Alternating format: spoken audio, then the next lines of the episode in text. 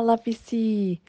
Hoje viemos informar que esse é o último episódio da primeira temporada do Fala Psi, mas a gente também queria dizer para vocês não ficarem tristes, porque o Fala Psi não está acabando, ele só está dando uma pausa. A gente tem pretensão de voltar e trazer uma nova temporada para vocês, cheias de novidades, cheias de novas temáticas e, e com novos integrantes, né?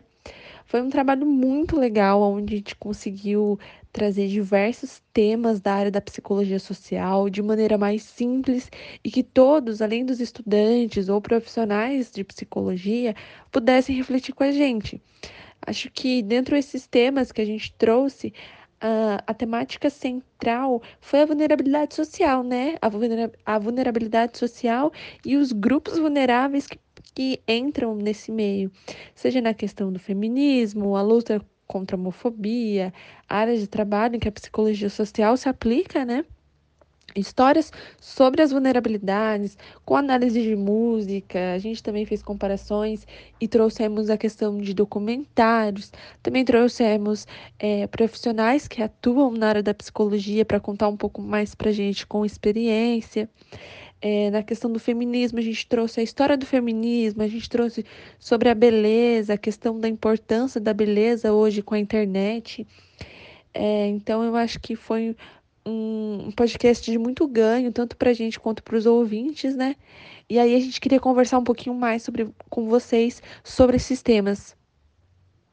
É, nos três primeiros episódios, trouxemos um pouco mais, assim, sobre o conceito de vulnerabilidade social, né? Então, numa questão mais voltada para o funcionamento econômico do país que acaba ocorrendo a desigualdade social, é, deixando um grupo de pessoas em desproteção social, né?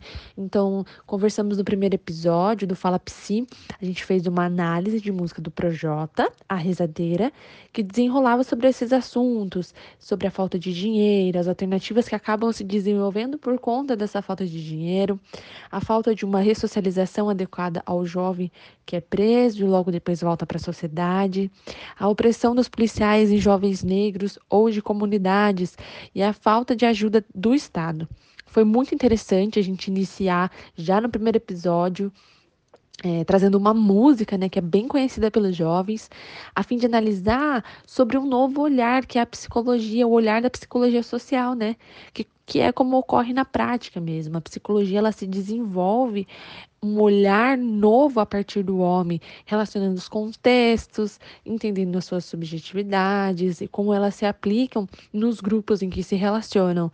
Eu gostei bastante do primeiro episódio, acho que diante da alta do cancelamento do Projota, né, que estava no BBB, estava todo mundo assistindo, é, julgando um pouco um pouco sobre o reality show, mas a gente pode enxergar um artista diferente que é, traz bastante representatividade, relatando e mostrando a realidade das ruas em suas músicas, né? Então, ele retrata muito bem a vida de diversos jovens brasileiros nas suas músicas. Então a gente tem que reconhecer a, a importância disso.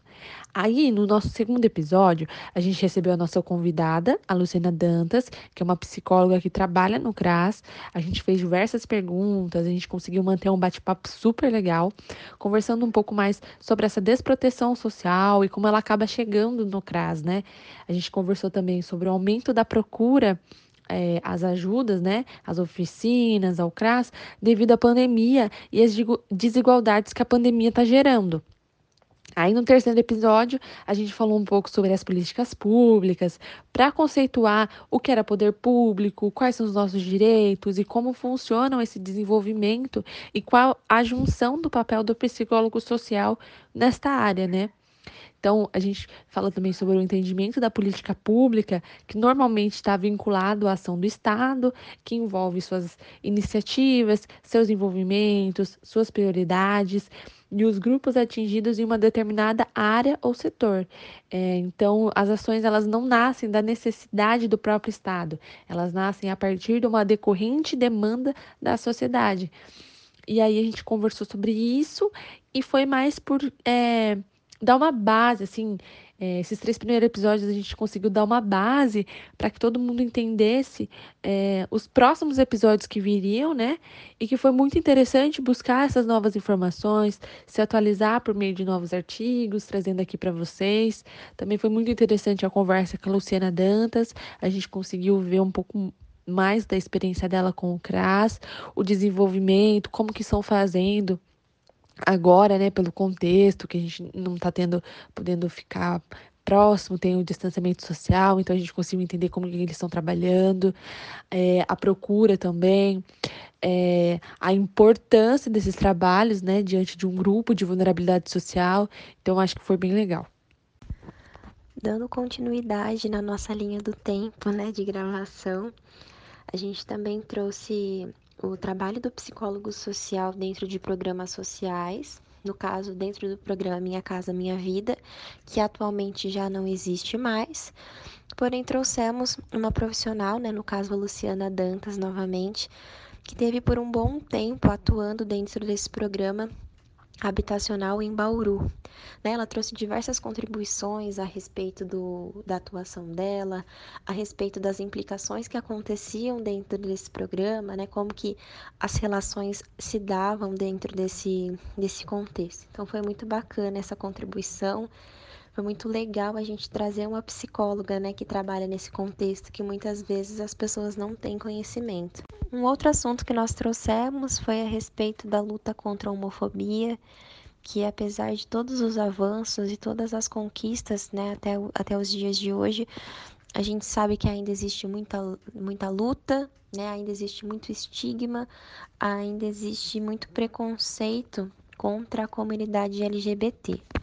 Falando sobre estigma, nós também trouxemos a discussão a respeito do documentário O Holocausto Brasileiro, da autora Daniela Arbex.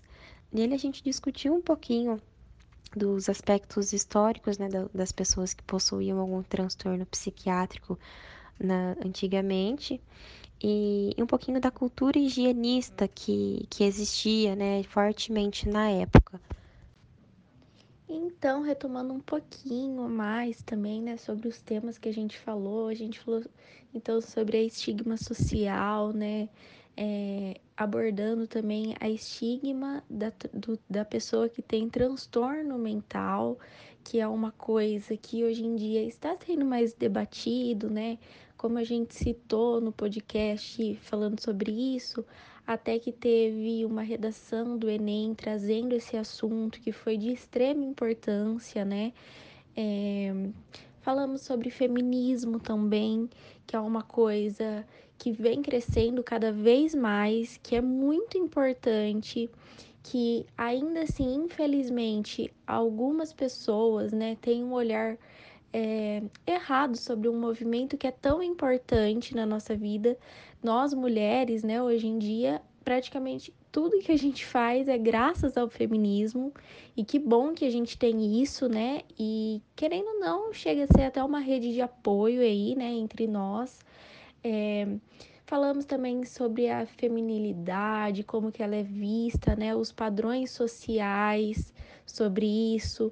É, hoje em dia, com a internet, é, como isso mudou muito, né? Então, a questão do estereótipo do corpo perfeito, é, a mulher não ter pelo, se tem pelo é considerada nojenta, é, todos esses parâmetros aí de beleza, né? Filtro de Instagram que hoje em dia a gente tem e que acaba, né, fazendo com que a gente tenha essa essa vontade de mudar mesmo, né, o nosso corpo por conta de um filtro.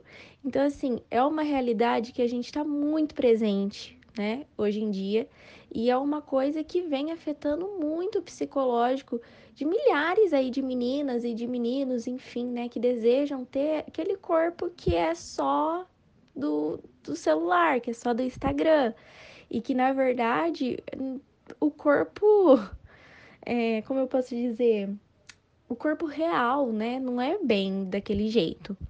Enfim, eu acho que foram assuntos muito importantes que são necessários tratar. Assuntos que, assim, dá para abordar e trazer eles várias vezes, porque é uma coisa como eu disse, né, muito presente, que tá muito aí e assim tem muito conteúdo para falar. Então, acredito que seja isso. Eu espero que vocês tenham gostado aí dessa nossa primeira temporada do podcast. É, mas aguardem que logo vai vir mais aí, né? Então, uma segunda temporada com novos participantes, como a Verônica falou. E é isso. Um beijo e até mais.